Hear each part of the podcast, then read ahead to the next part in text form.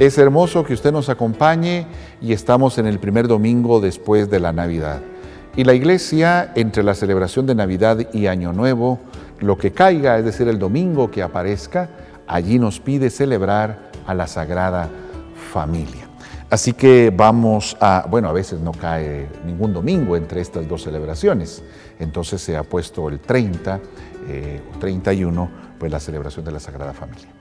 Vamos a ir hoy a San Mateo capítulo 2, versos del 13 al 15, luego vamos a dar un salto del 19 al 23. Dice así, cuando se fueron, un ángel del Señor se apareció en sueños a José y le dijo, levántate, toma al niño y a su madre, huye a Egipto y quédate allí hasta que te avise, porque Herodes va a buscar al niño para matarlo. Se levantó todavía de noche, tomó al niño y a su madre y partió hacia Egipto donde residió hasta la muerte de Herodes. Así se cumplió lo que anunció el Señor por el profeta. De Egipto llamé a mi hijo. A la muerte de Herodes, el ángel del Señor se apareció en sueños a José en Egipto y le dijo, levántate, toma al niño y a su madre y regresa a Israel, pues han muerto los que atentaban contra la vida del niño. Se levantó, tomó al niño y a su madre y se volvió a Israel. Pero al enterarse de que Arquelao había sucedido a su padre Herodes como rey de Judea, tuvo miedo de ir allí y avisado en sueños se retiró a la provincia de Galilea y se estableció en una población llamada Nazaret, para que se cumpliera lo anunciado por los profetas, será llamado Nazareno. Palabra del Señor, gloria a ti, Señor Jesús.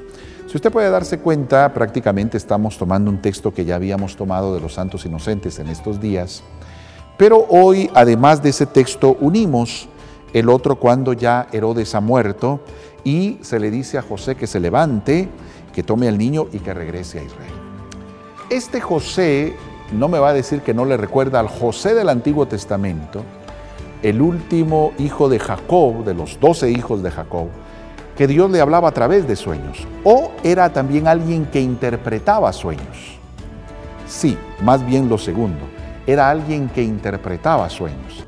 De hecho, el faraón lo llama para que le interprete sueños y él los interpreta. En este caso, José es alguien a quien Dios le habla a través de los sueños. El ángel llega y le habla cuando José está en sueño. Alguien dice, bueno, entonces me puedo dormir en la misa porque Dios habla en sueños. Obviamente no. Quiere decir que San José tenía mucha confianza y la certeza de que Dios no le iba a abandonar. Pero hoy que recordamos a la Sagrada Familia no podemos dejar de recordar a Moris Letizia, este hermoso documento que el Papa Francisco ha escrito a partir de dos sínodos, es decir, dos años seguidos, donde los sínodos fueron dedicados a la familia. El sínodo de los obispos se dedicó a la reflexión sobre la familia. Y hay mucho que decir en Amoris Letizia acerca del amor, los papás hacia los hijos, el amor de la pareja, el acompañamiento a aquellas parejas que pues eh, viven unidas y no están casadas por múltiples razones, toda una labor pastoral. Pero quiero recordar una cosa que el Papa dijo en ese documento. Hay tres palabras que ya no se dicen en las familias. Gracias, perdón y por favor. Es increíble cómo el Papa se va a fijar incluso en esos detalles. Gracias, perdón y por favor.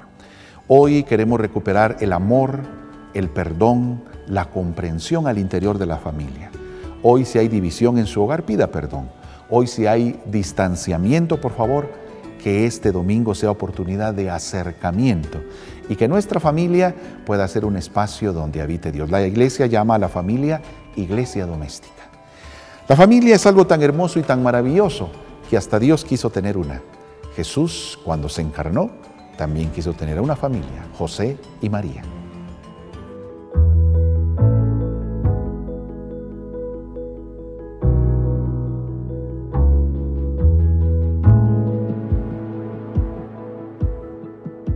Televisión Arquidiocesana.